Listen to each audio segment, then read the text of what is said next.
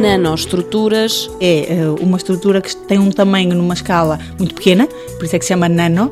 Portanto, é, é abaixo do milímetro nós temos eh, a micra e depois vem o nano, o que significa que de facto estamos a uma escala muito pequenina. Poliméricas. Com esses polímeros, com esses polissacáridos, nós desenhamos, produzimos as nanopartículas, as tais nanoestruturas, que eh, nos permitem colocar lá dentro aquilo que a gente chama encapsular fármacos, substâncias ativas que depois podem ser administradas ao organismo por várias vias e neste caso, neste projeto específico, nós focamos a via nasal e a via pulmonar. O projeto levado a cabo pelo Grupo de Bioencapsulação da Universidade do Algarve insere-se na área da tecnologia farmacêutica. Tentamos aproveitar algumas das características das próprias vias de administração nasal e pulmonar que nos trazem benefícios do ponto de vista da administração de algumas eh, moléculas, nomeadamente das proteínas, que é o que foca neste projeto particularmente. A investigadora Ana Granha é coordenadora deste projeto. O que nós queremos é que estes péptidos e proteínas eh, alcancem a circulação sistémica para depois poderem ser distribuídos de uma forma geral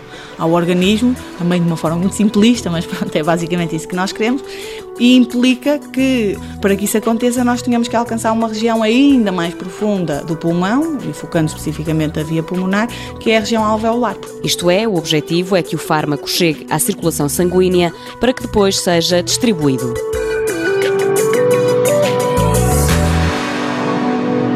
Mundo Novo, um programa do Concurso Nacional de Inovação BSTSF.